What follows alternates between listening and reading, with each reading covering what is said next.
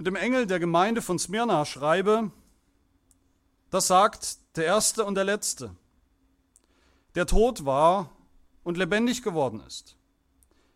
Ich kenne deine Werke und deine Drangsal und deine Armut. Du bist aber reich. Und die Lästerung von denen, die sagen, sie seien Juden und sind es nicht, sondern eine Synagoge des Satans. Fürchte nichts von dem, was du erleiden wirst. Siehe, der Teufel wird etliche von euch ins Gefängnis werfen, damit ihr geprüft werdet. Und ihr werdet Drangsal haben zehn Tage lang. Sei getreu bis in den Tod, so werde ich dir die Krone des Lebens geben. Wer ein Ohr hat, der höre, was der Geist den Gemeinden sagt. Wer überwindet, dem wird kein Leid geschehen von dem zweiten Tod. Das Gras verdorrt und die Blume verwelkt, aber das Wort unseres Herrn bleibt in alle Ewigkeit. Amen.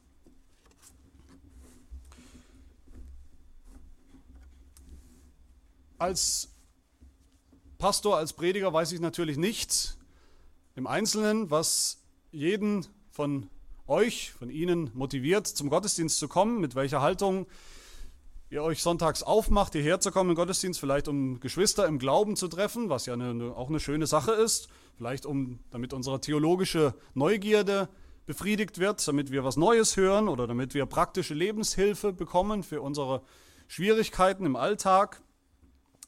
Ich denke, viele Christen gehen sicher nicht in den Gottesdienst mit der Erwartung, dass sie dort Sonntag, Sonntag für Sonntag vielleicht zum Sterben aufgefordert werden durch den Pastor, aber viel wichtiger durch das Wort Gottes, durch unseren Herrn Jesus Christus selbst. Aber so ist es heute. Was lernen wir von dieser kleinen Gemeinde vor langer Zeit, dieser Gemeinde in der heutigen, heutigen Türkei, über die wir eigentlich insgesamt nur sehr wenig wissen, über diese Gemeinde in Smyrna? Der Brief an diese Gemeinde, der ja auch ein Brief, wie wir immer wieder gehört haben, ein Brief an uns ist, an alle Gemeinden Jesu Christi ist, dieser Brief ist eine Aufforderung, eine Anleitung für uns, eine praktische Anleitung zum Sterben. Nicht mehr, aber sicherlich nicht weniger als das. Diese Botschaft, die Botschaft dieses kleinen Briefes ist, denke ich, ganz deutlich und sie lautet, der christliche Glaube in diesem Leben ist Martyrium. Ist Leiden und Sterben um Christi willen im Prinzip, also in der Theorie könnten wir sagen, aber auch in der Tat der christliche Glauben ist Martyrium. Wie gesagt, ist das nicht jedermanns Geschmack. Das wollen nicht alle hören. Das wollen nicht alle Christen hören, wenn sie Sonntag für Sonntag in den Gottesdienst gehen. Das ist manchen zu viel. Das überfordert sie. Das ist ein zu, starke, zu starker Tobak. Aber wir werden sehen, wer das nicht erträgt, wer den Ruf zu sterben nicht hören will, wer den Ruf zum Martyrium als Christ zu extrem findet, der kennt das Evangelium nicht. Dafür lege ich meine Hand ins Feuer. Der kennt das Evangelium nicht. Das ist kein kleines Problem. Das ist ein fundamentales Missverständnis dessen, worum es überhaupt im christlichen Glauben geht. Und ich denke, obwohl das der kürzeste Brief ist hier aus der Offenbarung, aus den Sendschreiben, ist es vielleicht der mit der herausforderndsten Botschaft. Und drei Dinge wollen wir uns anschauen. Zuerst die Wirklichkeit des Martyriums, dass das eine Realität war damals und ist bis heute. Dann zweitens die Notwendigkeit dieses Martyriums und am Ende das Ende des Martyriums. Diese drei Dinge wollen wir uns anschauen vom Text her. Zunächst die, die Wirklichkeit, die Wirklichkeit des Martyriums.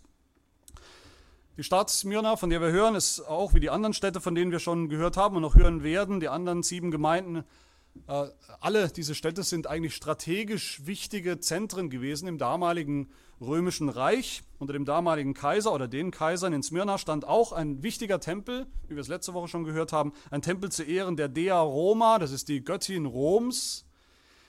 Rom wurde immer wieder verehrt mit religiösem Fanatismus in der damaligen Zeit. Und die Einwohner von Smyrna, das hat man äh, herausgefunden, haben sich äh, verbündet mit Rom, weil sie kapiert haben, weil sie Anteil haben wollten an dem fast unaufhaltsamen äh, Aufwärtsstreben von diesem gigantischen römischen Reich. Man hat erkannt, dass es sich lohnt, sich eins zu machen mit Rom, finanziell, wirtschaftlich, Politisch in jeder Beziehung lohnt es sich, wenn man mit Rom gemeinsame Sache macht. Das heißt natürlich im Umkehrschluss auch, wer da nicht mitmacht, wer irgendetwas werden will, bedeuten will, Karriere machen will, vielleicht beruflich oder in irgendeiner anderen Beziehung in seinem Leben, der musste sich diesem Kaiserkult verschreiben, der musste da mitmachen. Wer das nicht tat, wer nicht die politischen und auch die religiösen Ziele Roms und der Kaiser unterstützte, der war auf jeden Fall schon mal außen vor, der konnte nichts werden, wenn er nicht sogar dann zunehmend aggressiv verfolgt, ausgegrenzt und vielleicht sogar eingesperrt und getötet wurde, wie das in der damaligen Zeit, in der dieses Schreiben verfasst wurde, schon der Fall war. Die Verehrung von Rom, die Verehrung des Kaisers, die Anbetung der, des, der Kaiser als, als regelrechte Gottheiten, das war nichts Theoretisches, keine theoretische Weltanschauung, das war etwas ganz Praktisches, was im Stadt und auf, Land, auf dem Land für jeden Menschen, auch damals in Smyrna, eine, eine Bedeutung hatte. Man war entweder dabei, man war entweder linientreu, hat da mitgemacht, oder man war eben nicht dabei und musste dann mit, mit vielen Nachteilen rechnen. Deshalb lesen wir hier auch von der Gemeinde in Smyrna, dass sie arm war. Jesus sagt, ich kenne deine Armut. Das war nicht einfach so, dass sie eben auf dem Land gelebt hatten und nicht viel hatten. Das war eine Armut, die daher kam, dass die Gemeinde eben nicht bereit war, mitzumachen bei diesem ganzen Romkult und Kaiserkult. Eine Armut, weil die Gemeinde, weil Christen systematisch, wie gesagt, an den Rand gedrängt wurden, dass sie nicht mitmischen konnten, dass sie nicht Anteil hatten an dem ganzen Reichtum Roms. Und eine Armut, weil die Gemeinde sich eben kompromisslos zu Jesus Christus hielt, in ihrem Zeugnis. Und Jesus weiß um diese Armut. Auch hier stellt sich Jesus wieder vor, der Gemeinde vor, als der, der sie kennt, oder nicht? Der sie ganz genau kennt, der alles weiß, alles weiß, was vor sich geht. Er kennt alle Schwierigkeiten in dieser Gemeinde, ganz genau und intim. Er sagt, ich kenne deine Armut und ich kenne deine Drangsal, ich kenne die Realität von all dem, ganz genau. Drangsal ist auch so ein Begriff, den wir kennen aus der Bibel, den wir Christen immer wieder im Mund führen und den wir sehr leichtfertig, denke ich, herumschleudern, wenn wir sagen, ja, in der Welt, da haben wir Drangsal, da sind Christen einfach so, dass sie Drangsal haben, das ist einfach normal. So reden wir manchmal. Wir sind schnell dabei, das dann herunterzubrechen auf das, was wir vielleicht gerade erleben. Kleinere, größere Unannehmlichkeiten, dass wir vielleicht als bekennende Christen eben nicht jede Position im Geschäftsleben oder in der politischen Welt äh, ausfüllen oder bekleiden können, dass wir nicht überall mitmischen können, dass wir nicht bei jedem Blödsinn, den sich die Menschheit ausdenkt, mitmachen können, dass wir vielleicht schräg angeguckt werden hier und da, weil wir gläubig sind, weil wir Christen sind. Und das nennen wir dann Drangsal. Weil wir keine echte Drangsal an, an, an Leib und Leben mehr erleben, machen wir eben so eine psychologische Sache daraus. Oft. Ich denke, das sind wir alle schuldig. Aber die Drangsal, von der Jesus hier redet und die die Gemeinde in Smyrna erlebt hat, und noch erleben wird, ist eine ganz konkrete, eine ganz greifbare, eine ganz körperliche Drangsal.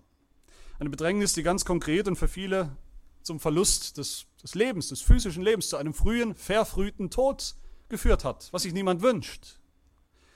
Jesus sagt es ja in Vers 10, ihr werdet Drangsal haben, zehn Tage lang, sei getreu, seid getreu bis in den Tod. Das ist keine Bildersprache hier, es geht um den echten physischen Tod.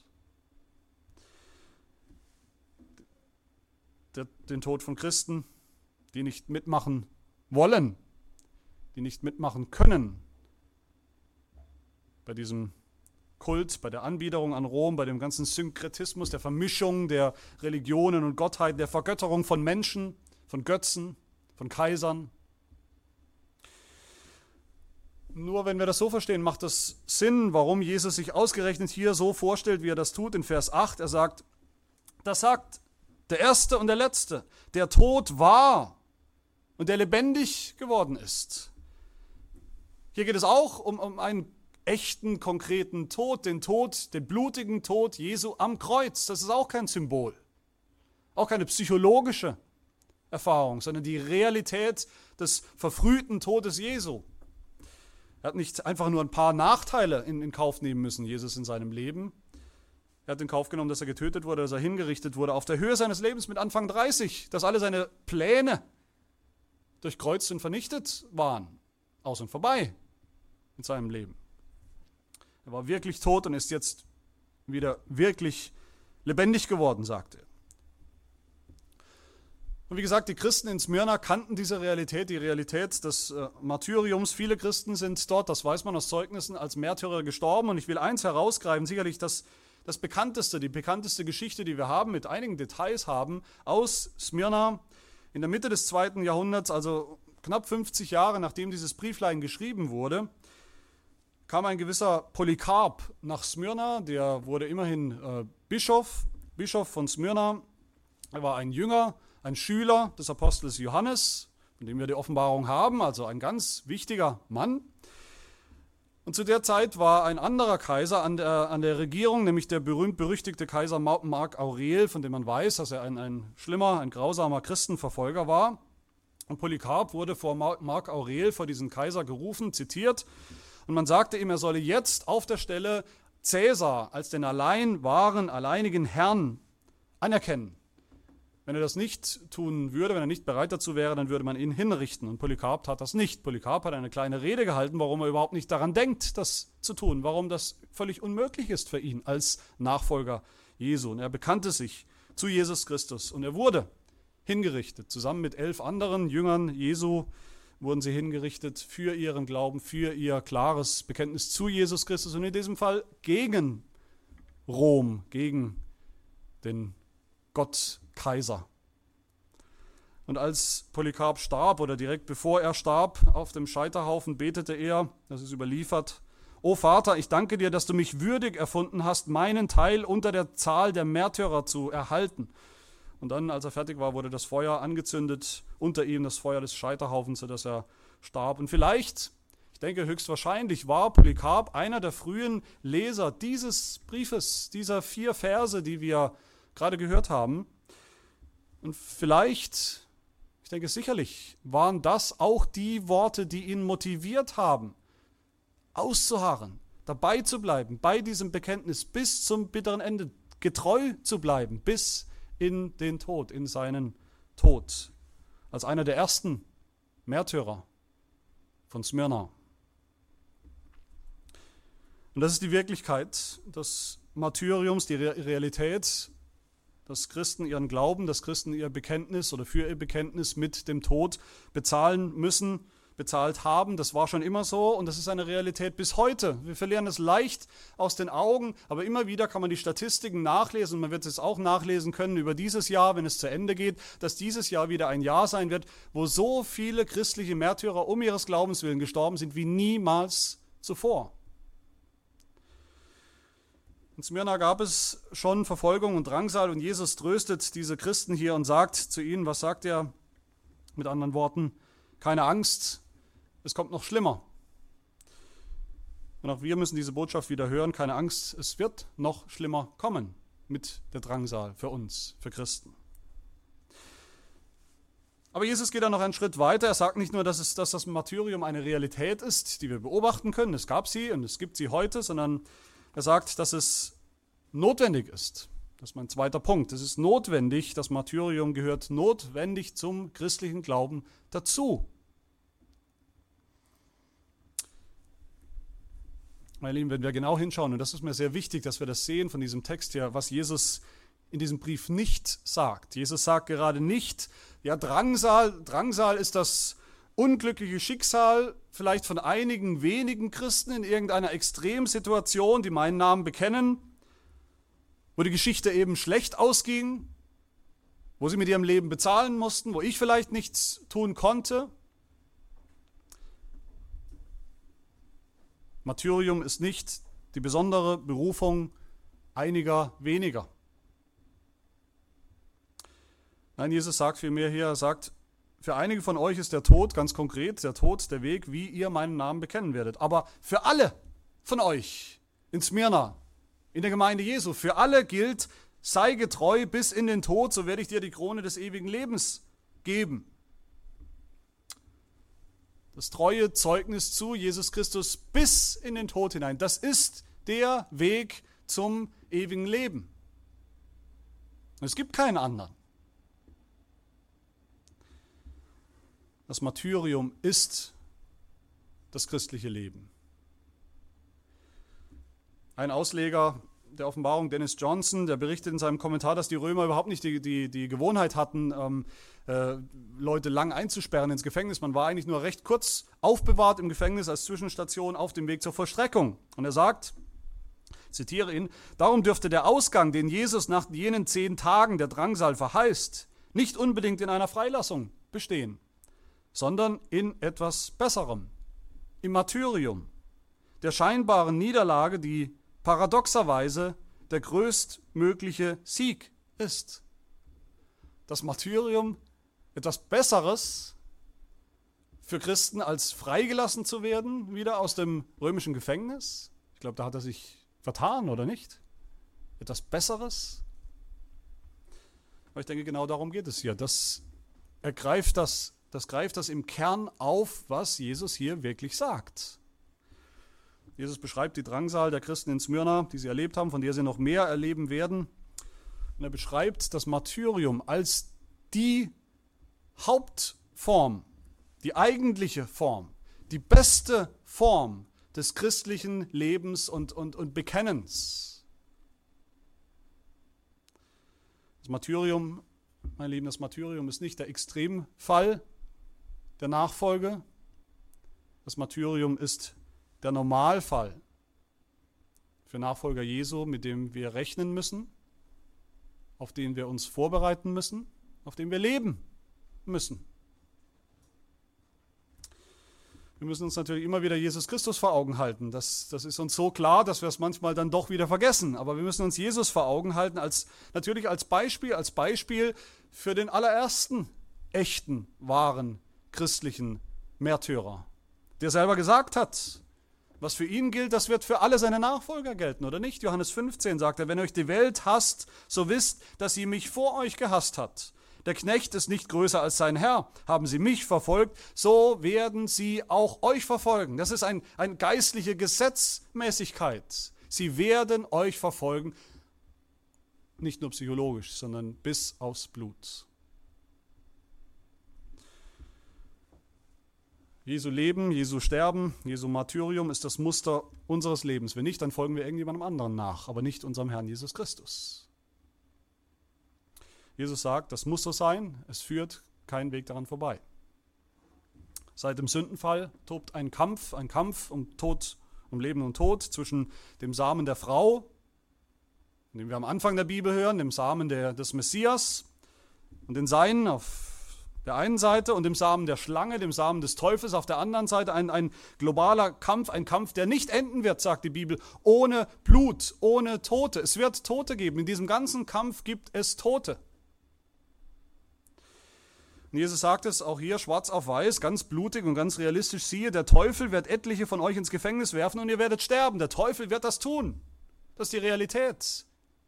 Und das ist notwendigerweise so in diesem Kampf, in dieser Auseinandersetzung zwischen Gott und dem Teufel und den Sein. Aber nicht nur Teufel, auch Menschen werden uns verfolgen, auch Menschen werden uns töten, sagt Jesus. Die Gottlosen natürlich, die selber in Rom, die selber Gott sein wollen eigentlich, die eher an, an menschengemachte Götzen glauben, an Kaiser glauben und sie verehren als an den einen wahren Gott. Sie werden euch töten. Sie werden euch töten, weil sie den, den Absolutheitsanspruch Gottes nicht aushalten können, den ihr bezeugt. Aber nicht nur die gottlosen Kaiser in Rom, nicht nur machthungrige Politiker, selbst religiöse Menschen, selbst religiöse Menschen werden kommen und euch verfolgen, eure Drangsal größer machen, euch töten, euch ausrotten. Das ist ja vielleicht ähm, etwas überraschend, wenn wir da gelesen haben gerade, dass gerade die Juden hier angesprochen werden im Text, oder nicht? Vers 9 sagt Jesus, ich kenne deine Drangsal und die Lästerung, die, die Bedrängnis von denen, die sagen, sie seien Juden und sind es nicht, sondern eine Synagoge des Satans. Wir sind natürlich alle, der christliche Glaube kommt aus dem Judentum. Er kommt von den Juden. Jesus kam aus den Juden. Das Heil kommt von den Juden. Bis zum Ende des ersten Jahrhunderts wurden Christen eigentlich nicht richtig verfolgt, nicht systematisch verfolgt, auch von Rom nicht. Und zwar deshalb, weil man, weil man diesen, diese christlichen Glauben, diese christliche Gemeinschaft als, als Teil des Judentums noch verstanden hat, als eine jüdische Sekte. Und das Judentum war toleriert von Rom. Die Juden mussten nicht den Cäsar anbeten, sie mussten ihm zwar auch Opfer bringen, aber nicht als Gottheit. Sie mussten nicht Cäsar als Gott anbeten. Und so hat man die, die Christen erstmal auch mit den Juden zusammen toleriert. Aber seit Nero, seit dem Kaiser Nero, war das alles anders. Plötzlich sah man im christlichen Glauben eine neue und ganz andere Religion als das Judentum. Und das war verdächtig, das war gefürchtet, das war verhasst. Und da haben interessanterweise, traurigerweise, gerade die Juden angefangen, im großen Stil Christen zu denunzieren, Christen zu verraten an Rom. Da ist auch so einer von diesen Christen, die den Kaiser nicht für Gott halten und nicht anbeten und ihm nicht opfern. Und schon war es geschehen. Auch hier sollten wir natürlich nicht überrascht sein, haben, haben doch gerade die Juden auch mitgeholfen, Jesus zu denunzieren, zu verurteilen, zu töten, mit Hilfe der Römer. Gerade die so religiösen, das religiöse Establishment, die, die gerne erscheinen möchten in der Welt als hochgeistig, als hochreligiös, als die Gutmenschen, die gerne von Ethik, von Moral, von Gott und der Welt reden in ihren Vorträgen, sind oft die erbittertsten Feinde des wahren christlichen Zeugnisses und des wahren christlichen Glaubens. Den stärksten Widerstand können wir auch berichten, kann ich berichten, den stärksten Widerstand, den wir erlebt haben als Gemeinde in dieser Stadt, in diesem Land, kam interessanterweise, traurigerweise, gerade nicht von der Welt, sondern woher? Von den sogenannten Kirchen, Großkirchen, Landeskirchen, von den Platzhirschen, die sich für die einzige Kirche, legitime Kirche, halten. Geben sich religiös, kirchlich, weltoffen, sind in Wirklichkeit eine Synagoge des Satans. Und warum eine Synagoge des Satans? Weil sie selber nicht glauben und was fast noch schlimmer ist, weil sie die, die glauben, bekämpfen. Die wahren Zeugen Jesu bekämpfen. So heißt es auch in unserem niederländischen Glaubensbekenntnis, Artikel 29. Das sieht man, wie realistisch auch dieses Bekenntnis ist. Da geht es um die wahre Kirche und um die falsche Kirche. Und da heißt es in Artikel 29 über die falsche Kirche. Was die falsche Kirche betrifft, die Synagoge des Satans, so schreibt sie sich und ihren Einrichtungen und Überlieferungen immer mehr Ansehen zu als dem Wort Gottes. Sie weigert sich, sich dem Joch Christi zu unterwerfen. Und dann kommt es. Außerdem verfolgt sie diejenigen feindlich, welche ihr Leben nach der Vorschrift des Wortes Gottes heilig zu führen streben und die ihre Fehler und ihre Habsucht und ihren Götzendienst rügen und tadeln. Sie verfolgt sie. Eine Kirche verfolgt die andere. Die falsche Kirche verfolgt die wahre Kirche. Bis zum Schluss. Das ist ganz logisch. Das muss so sein. Das ist eben die Notwendigkeit, dass wahre Zeugen Jesu rechnen müssen mit Drangsal, mit Verfolgung, mit dem Tod rechnen müssen. So unbequem sind wir. So unbequem ist unsere Botschaft. So unbequem ist unser Herr und Meister. So unbequem ist das Zeugnis unseres Lebens. Liebe Gemeinde, ich denke, dass diese Notwendigkeit, dass es wirklich untrennbar zum christlichen Leben dazugehört, dass das christliche Leben Martyrium ist. Das müssen wir wieder lernen und begreifen oder vielleicht zum ersten Mal hören und glauben und begreifen. Gerade in der Offenbarung haben wir gehört, in der Offenbarung des Johannes ist, ist, das Hauptthema, dass wir Zeugen sind, dass wir Zeugen Jesu Christi sind. Und das griechische Wörtchen für Zeuge ist das Wörtchen wo wir den Mart Märtyrer herhaben. Das Martyrium. So wie Jesus selbst der treue Zeuge war, das, äh, das, haben wir gehört. Er war der treue Zeuge, wie? Indem er sein Leben gelassen hat, indem er gestorben ist. Ein Märtyrer war. So sind auch wir als seine Nachfolger aufgerufen, treue Zeugen zu sein, Märtyrer zu sein. Auch hier denke ich, dass wir das oft verharmlosen, diese Berufung. Wir reden gerne, Christen reden gern vom Zeugnis geben. Naja, vorhin habe ich wieder Gelegenheit gehabt, Zeugnis zu geben. Wir meinen damit, dass wir vielleicht die Gelegenheit hatten, ein paar schöne Worte zu machen. Aber Zeuge zu sein, Zeugnis zu geben von Jesus Christus bedeutet nicht dass wir jemandem an der Bushaltestelle oder in der Schule vielleicht oder, oder bei der Kaffeepause, bei der Arbeit sagen, ich glaube an Jesus, ich glaube an Jesus, Jesus ist mein Heiland, sodass der andere dann am Ende des Gesprächs sagt, ja, toll, schön für dich, wenn das dich glücklich macht, wenn es dich erfüllt, wenn das psychologisch, geistlich, wie auch immer für dich erfüllend ist, wunderbar. Wenn das das Ergebnis ist, dann ist das nicht, dann haben wir nicht Zeugnis gegeben. Zeugnis zu geben, Zeuge zu sein, bedeutet den ganzen absoluten Anspruch Jesu, den, den Herrschaftsanspruch Jesu, des allein wahren Gottes über alle Kaiser hinweg, über alle Herrscher hinweg, über alle Götzen hinweg, so zur Sprache zu bringen, in äh, den Menschen, mit denen wir sprechen, so auf sie zu legen, als Last sozusagen, dass die Menschen uns deshalb am Ende hassen, töten wollen, verabscheuen, aus dem Weg räumen wollen oder, wenn Gott es schenkt, dass sie anfangen zu glauben. So hat Jesus auf jeden Fall die Wahrheit bezeugt oder nicht. Er war kompromisslos, sodass das die Reaktion der Menschen war auf das, was er gesagt hat. So haben es die Christen in Smyrna bezeugt. Und so sollen wir es bezeugen. Und so werden wir auch zehn Tage geprüft werden, wie es hier heißt, in unserer Drangsal. Und sollen wir auch bereit sein, getreu sein bis in den Tod. Das ist, wie gesagt, das Muster des christlichen Lebens insgesamt. Und ich bin je länger, je mehr davon überzeugt, die Hauptaufgabe der Gemeinde, jeder Gemeinde, auch unserer Gemeinde, ihrer, ihrer Hirten, ihrer Lehrer, in der Lehre, die wir äh, tun, in der Jüngerschaft, in der Mitgliedschaft, in der Seelsorge, in der Katechese, in allem, was wir tun, in allem, was wir tun, in der Gemeinde, in dem ganzen Programm. All das ist nicht Unterhaltung, um Christen bei Laune zu halten. All das ist und muss sein Vorbereitung.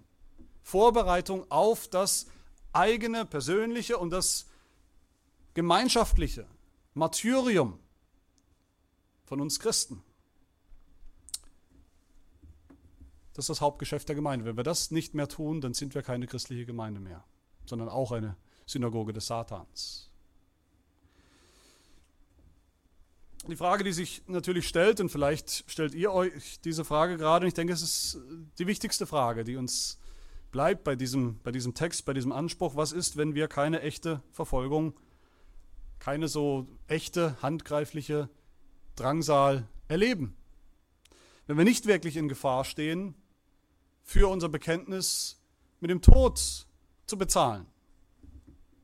Die meisten von uns rechnen ja damit gar nicht mehr, wenn wir ehrlich sind. Wir rechnen damit nicht. Im Alltag rechnen wir überhaupt nicht damit, dass wir irgendwie mit Nachteilen zu rechnen haben aufgrund unseres Christseins, aufgrund unseres Zeugnisses. Schon gar nicht mit dem Tod, oder?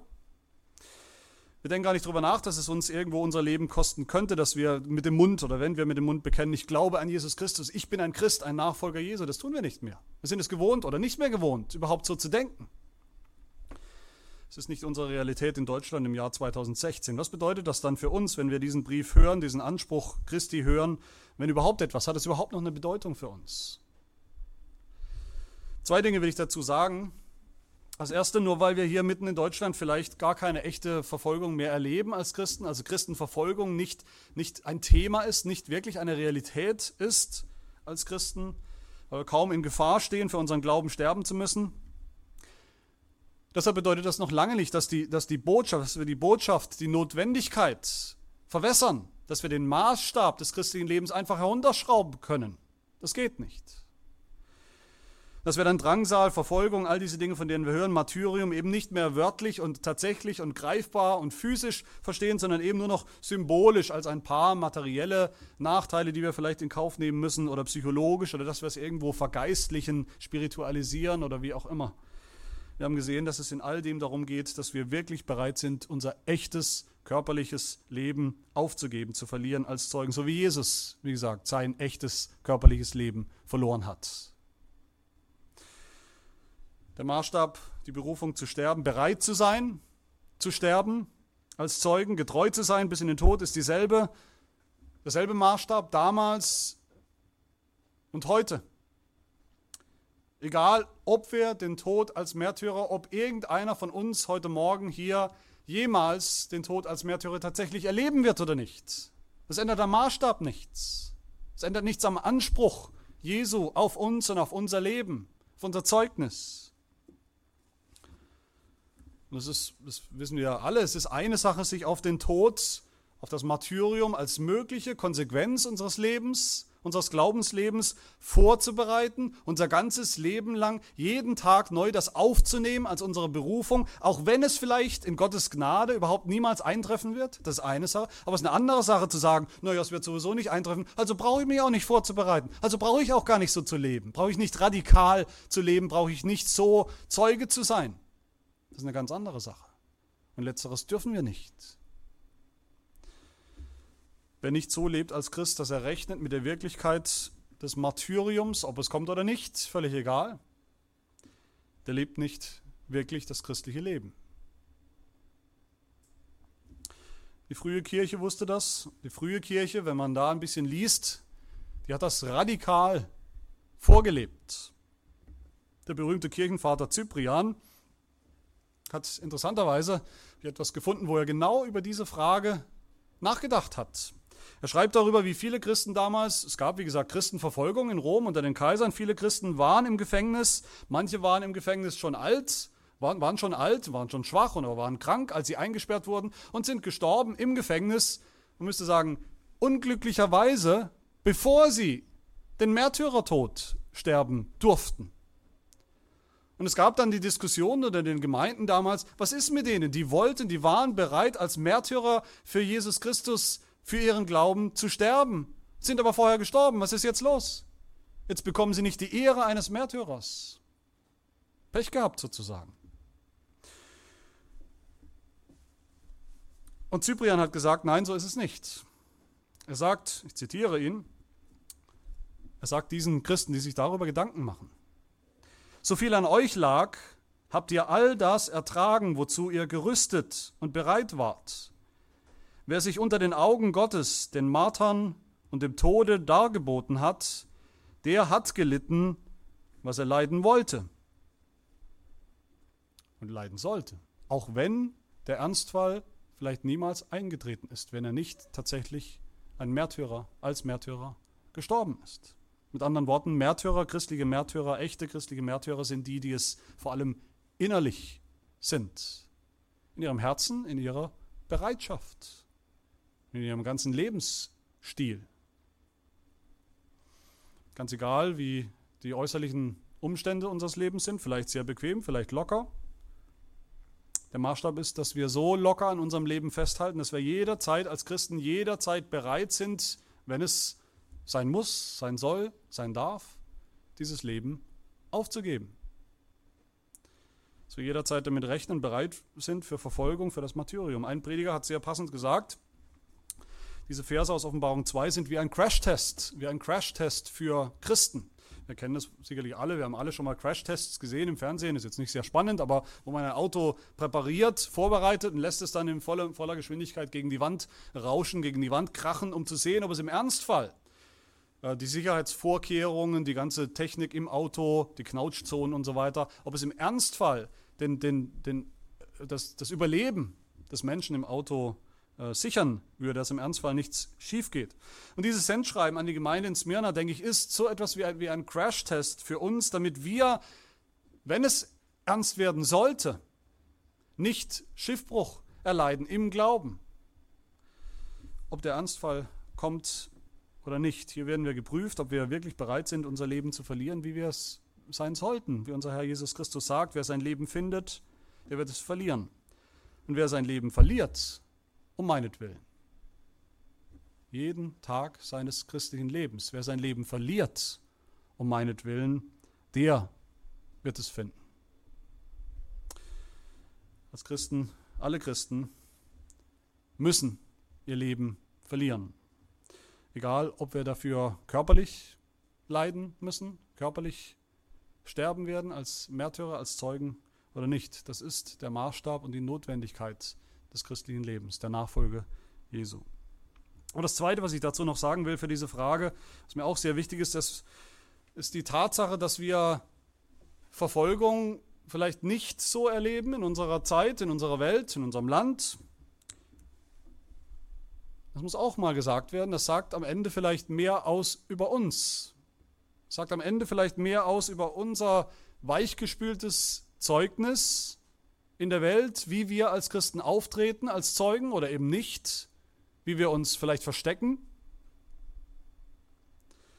als dass es wirklich etwas aussagt über die Zeit, in der wir leben. Vielleicht ist es so, vielleicht stimmt es, dass wir in einer Zeit leben, einer toleranten Zeit, wo niemand jemand anderem etwas zuleide tun will wegen seines Glaubens. Ich bin mir angesichts der neuesten Nachrichten in den letzten Monaten nicht so sicher, dass wir in dieser Zeit, in dieser Welt leben. Wir wissen, dass auch das Römische Reich durchaus tolerant war, aber eben nur bis zu einem bestimmten Grad. Und so ist es heute auch. Die Leute sind heute tolerant, aber nur bis zu einem bestimmten Grad. Christen werden toleriert, die ihren Glauben für sich praktizieren. Solange der christliche Glaube Privatsache ist und wir das für uns tun und es nur uns angeht, dann sind die Leute gerne und, und gern tolerant uns gegenüber. Geh mal hin zu den Menschen und sag zu, einem, zu deinem Gegenüber, dass er für sein Leben, für seinen Unglauben direkt auf dem Weg ist in die Hölle, in eine objektive, tatsächlich real existierende Hölle. Dann ist es oft schnell vorbei mit der Toleranz. Und die Leute sind auch tolerant tolerant uns gegenüber, den Christen gegenüber, die sich einbringen in die Gesellschaft, die die Krankenhäuser bauen, die den Armen und Hungrigen helfen, die sich politisch engagieren. Aber sage der Welt einmal, dass Jesus Christus wiederkommen wird, eines Tages, um zu richten, die Lebenden und die Toten, um, um aller Herrschaft, die sich gegen Gott erhebt, ein Ende zu machen. Dann ist auch sehr schnell vorbei mit der Toleranz. Und plötzlich sehen wir dann vielleicht mehr von der wahren Natur des Menschen. Plötzlich sehen wir dann die, die böse Fratze und die Klauen der Verfolgung. Warum sind wir hier in Heidelberg in dieser zugegeben kleinen Gemeinde mit wenig, mit einer kleinen Kraft? Warum gehen wir nicht ein paar Straßen weiter zu der großen Gemeinde, wo alles flutscht, wo die Leute nur so hinströmen, wo alles wunderbar, toll zu sein scheint? Sicher, weil wir überzeugt sind von dem, was wir tun. Das ist biblisch, das ist natürlich ein Grund, aber das ist nicht alles. Wir sind eine Gemeinde, wir wollen eine Gemeinde sein, die sich vorbereitet, die sich vorbereitet auf das, was die Christen in, in Smyrna, was die Christen zu allen Zeiten erlebt haben, nämlich auf diese Realität und diese Notwendigkeit des Martyriums. Alles andere ist letztlich Beiwerk, was wir tun in der Gemeinde. Alles, was wir tun, ist dazu gedacht, uns vorzubereiten jeder Gottesdienst soll uns vorbereiten auf darauf, Zeugen zu sein, wenn wir rausgehen, nachher, wenn wir morgen in die Woche hineingehen, Zeugen zu sein, treue Zeugen, getreu zu sein bis in den Tod. Jede Taufe, die wir, die wir sehen, die wir mit, miterleben, erinnert uns an die Tatsache, dass wir sterben müssen. Sterben unserem alten Leben, aber auch sterben leiblich, sterben müssen. Und so macht sie uns bereit. Jede Taufe sollte uns ein Stück mehr bereit machen, unser Leben zu lassen. Und jedes Herrnmal, jedes Abendmahl, jede Abendmahlsfeier, was steht im Mittelpunkt? Das Martyrium Jesu Christi. Das bezeugen wir, das verkündigen wir, den Tod des Herrn, bis er kommt, sodass auch wir bereit sind, dass wir bereit werden, unser Leben zu lassen. Nur wenn wir das christliche Leben so verstehen, werden wir uns eines Tages nicht schämen müssen, wenn wir in den Himmel eingehen, wenn wir in den Himmel eingehen und eines Tages vor wem stehen? Vor dem allerersten Märtyrer, vor dem der tot war und lebt. Was wollen wir, frage ich mich manchmal, was wollen wir vor seinem Angesicht? Was wollen wir vor dem Angesicht des Lammes, das geschlachtet ward als Märtyrer? Was wollen wir vor ihm, wenn wir uns unser ganzes Leben als Christen weggeduckt haben vor Drangsal, Verfolgung und Martyrium. Leben wir so? Leben wir darauf zu als Christen? Beginnen wir so jeden Tag mit diesem Gedanken, wir uns erinnern an unsere Berufung, Zeugen zu sein, getreu zu sein, heute, morgen, kommende Woche, kommenden Monat, getreu bis in den Tod, was auch immer das im Einzelnen praktisch bedeutet. Wenn nicht, dann wird es höchste Zeit, dass wir damit anfangen. Aber wir wollen nicht enden mit der, mit der Realität und der Notwendigkeit dieses Martyriums, sondern wir sehen am Ende diesem Brief einen wunderbaren Ausblick, einen wunderbaren Ausblick nämlich auf das Ende des Martyriums. In all dem, in der, in der Realität dass dieses Martyrium immer schon eine Realität war und bleibt für Christen, auch für uns, und dass es notwendig ist, dazugehört zur Nachfolge Jesu mitten hinein, spricht Jesus, Vers 10, fürchte nichts von dem, was du erleiden wirst. Fürchte nichts von all dem. Sei getreu bis in den Tod, so werde ich dir die Krone des Lebens geben. Wer ein Ohr hat, der höre, was der Geist den Gemeinden sagt. Wer überwindet, dem wird kein Leid geschehen von dem zweiten Tod. Jesus sagt hier etwas, etwas sehr Erstaunliches. Er sagt, der Tod ist überhaupt nicht das Problem. Der Tod ist nicht gut, natürlich. Der Tod ist ein Problem. Der Tod ist ein Resultat des, der Sünde und des Fluches. Aber nicht mehr für die Gläubigen. Nicht mehr für die Gläubigen. Für sie hat der Tod jetzt eine, eine ganz andere Bedeutung, eine andere Qualität. Er ist nicht das Ende, der, der furchtbare, unüberwindbare letzte Feind. Der Tod ist schon überwunden. Jesus Christus hat ihn schon überwunden. Kapitel 1, Vers 18. Ich war tot und siehe, ich lebe von Ewigkeit zu Ewigkeit. Amen. Und ich habe die Schlüssel des Totenreiches und des Todes. Auch wir müssen natürlich noch durch den Tod, wir müssen noch durch dieses Martyrium des Todes. Aber der Tod ist jetzt etwas anderes, sagt Jesus hier. Der Tod ist jetzt die letzte Stufe, die höchste Stufe des, des Bekenntnisses, die, das endgültige und glaubwürdigste Zeugnis eines Christens, Christen. Und dabei haben wir keine Angst mehr, dabei fürchten wir nicht, was wir erleiden müssen. Jesus sagt, fürchtet euch nicht vor denen, die den Leib töten. Das ist eine Kleinigkeit. Fürchtet euch nicht vor denen, die den Leib töten können, die Seele aber nicht zu töten vermögen. Vor denen braucht ihr keine Angst zu haben. Das ist nur der Tod. Das ist nur der leibliche Tod. Der Tod ist kein Problem mehr, nicht für Gott, nicht für Jesus Christus und auch nicht mehr für uns, für seine Nachfolger. Wer als Christ lebt in der Bereitschaft, Zeuge zu sein, zu sterben, für den ist der Tod der Eingang in das Leben.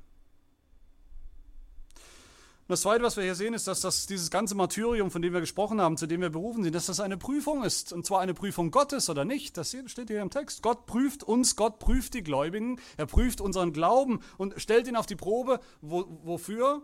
Um ihn zu stärken, um ihn zu reinigen, um ihn zu läutern, um ihn zu bewahren, um uns zu bewahren bis zum Schluss.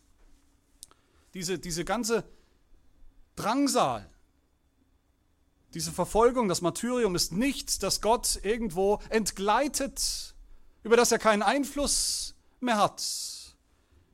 Ganz im Gegenteil, Jesus sagt, fürchte nichts von dem, was du erleiden wirst. Siehe, der Teufel wird etliche von euch ins Gefängnis werfen, damit ihr geprüft werdet. Und ihr werdet Drangsal haben, zehn Tage lang. Mit anderen Worten, Jesus sagt, fürchte dich nicht, sie können euch nur töten. Mehr können sie euch nicht antun. Wie soll das ein Trost sein für uns? Dass das eine Prüfung, so eine Prüfung Gottes ist. Jesus, wenn Jesus sagt hier im Text, ihr werdet Drangsal haben zehn Tage lang, dann ist das eigentlich ein Zitat. Jesus spielt an an eine Geschichte aus dem Alten Testament, aus dem Buch Daniel. Wir haben gesehen, wie immer wieder Bezüge sind zu dem Buch Daniel aus der Offenbarung. Und aus Daniel 1, da haben wir diese bekannte Geschichte, wo Daniel, Hanania, Misael und Asaria vor den, vor den König, König äh, Nebukadnezar gebracht werden. Und was sollen sie tun? Sie sollen essen vom, vom Tisch des Königs. Wie alle. Alle Untertane sollen essen vom Tisch des Königs. Äh, aber das erste Problem war schon, dass das Essen nicht irgendein Essen war, sondern ein Götzenopfer war. Das konnten die jungen Männer äh, nicht tun mit gutem Gewissen. Sie konnten nicht essen vom, vom Tisch des Königs. Und das zweite Problem war, es war damals bekannt und gang und gäbe, wer vom Tisch des Königs ist, der ist auch loyal dem König gegenüber, der macht auch mit bei diesem ganzen Kult. Der Kult um den König Nebukadnezar, interessanterweise, ist nicht viel anders gewesen als der Kult um, um die römischen Kaiser, von denen wir gehört haben. Und beides konnten diese gottgläubigen jungen Männer nicht mit gutem Gewissen tun. Sie konnten und wollten da nicht mitmachen. Gemeinsame Sache machen.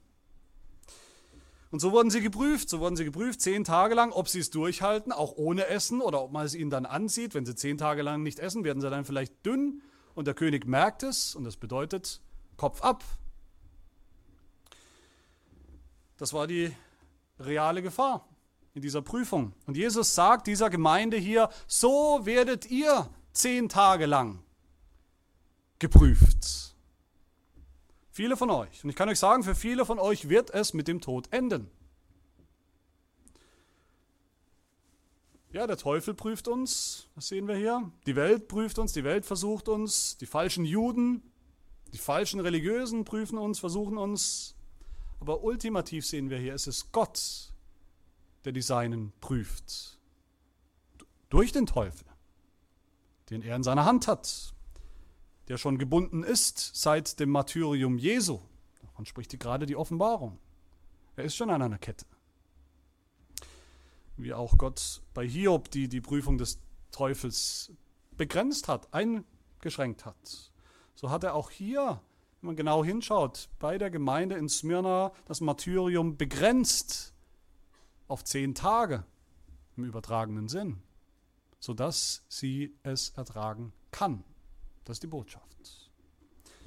Und so begrenzt Gott jede Versuchung, jede Drangsal, jedes Martyrium auf das Maß, das wir, das seine Kinder ertragen können. 1. Korinther 10, Gott aber ist treu, schreibt Paulus, er wird nicht zulassen, dass ihr über euer Vermögen versucht werdet, sondern er wird zugleich mit der Versuchung auch den Ausgang schaffen, sodass ihr sie ertragen könnt. Das ist die Verheißung.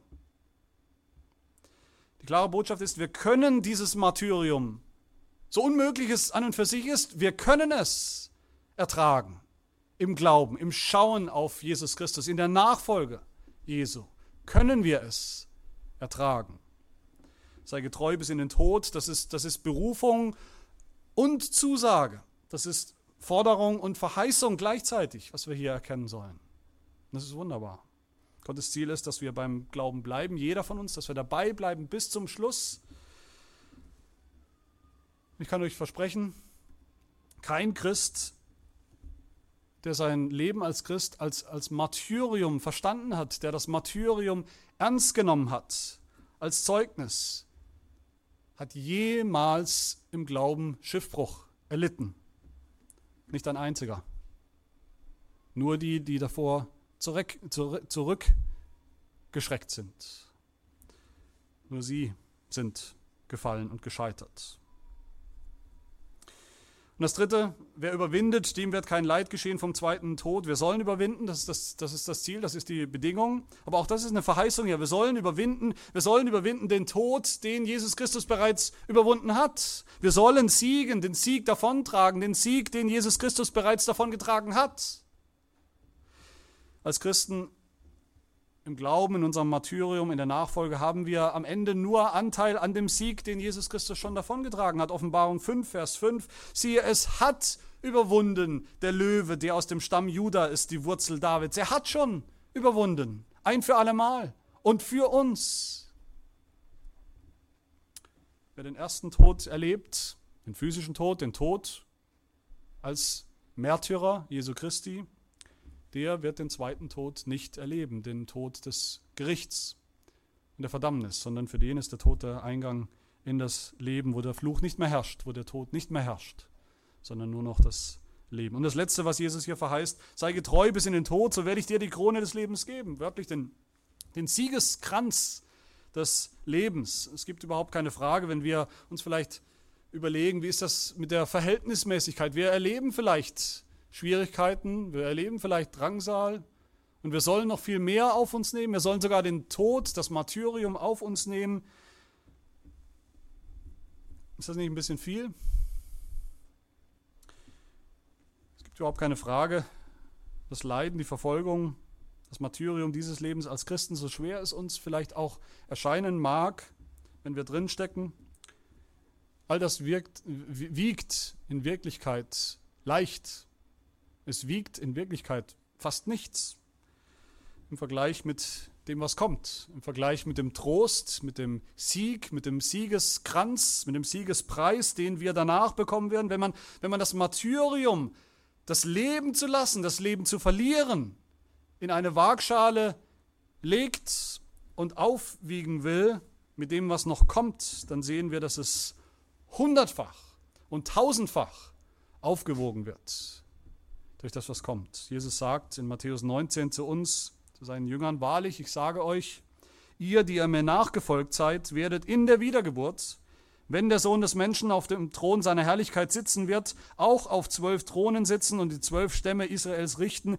und jeder, der Häuser oder Brüder oder Schwestern oder Vater oder Mutter oder Frau oder Kinder oder Äcker verlassen hat, um meines Namens willen, als Zeuge, der wird es hundertfältig empfangen und das ewige Leben erben. Und der Apostel Paulus in Römer 8 sagt er, wenn wir aber Kinder sind, Kinder Gottes, so sind wir auch Erben, nämlich Erben Gottes und Miterben des Christus, wenn wir wirklich mit ihm leiden, damit wir auch mit ihm verherrlicht werden. Denn ich bin überzeugt, dass die Leiden der jetzigen Zeit, das ist das Martyrium, nicht ins Gewicht fallen gegenüber der Herrlichkeit, die an uns geoffenbart werden soll. Es fällt nicht ins Gewicht. Man kann es nicht vergleichen. Und so hat Dennis Johnson, dieser Ausleger, den ich schon zitiert habe, in seinem Zitat am Ende recht, wenn er sagt, dass die scheinbare Niederlage des Martyriums, dass Christen sterben, die scheinbare Niederlage, am Ende paradoxerweise der größtmögliche Sieg. Es ist der Sieg, der den Tod überwindet, der Sieg, der die Welt überwindet, wenn es heißt über die Christen in Smyrna und wenn es, so Gott will, auch heißt über uns eines Tages, über alle wahren Christen, Offenbarung 12, und sie haben überwunden um des Blutes des Lammes und um des Wortes ihres Zeugnisses willen und haben ihr Leben nicht geliebt bis in den Tod. Liebe Gemeinde, ihr werdet leiden, ihr müsst leiden, ihr sollt leiden, ihr werdet sterben, aber fürchte nichts von dem, was du erleiden wirst. Sei getreu bis in den Tod, so werde ich dir die Krone des Lebens geben. Amen. Wir wollen beten. Herr, du allmächtiger Herrscher, der du überwunden hast, der du tot warst und jetzt lebst in aller Ewigkeit, der du die Schlüssel des Todes in der Hand hältst. Herr, wir sind nur schwach. Wir sind nur Menschen. Nur du allein kannst uns groß und klein zu Zeugen machen, die du gebrauchen kannst, durch deren Zeugnis die Welt gerettet und gerichtet wird.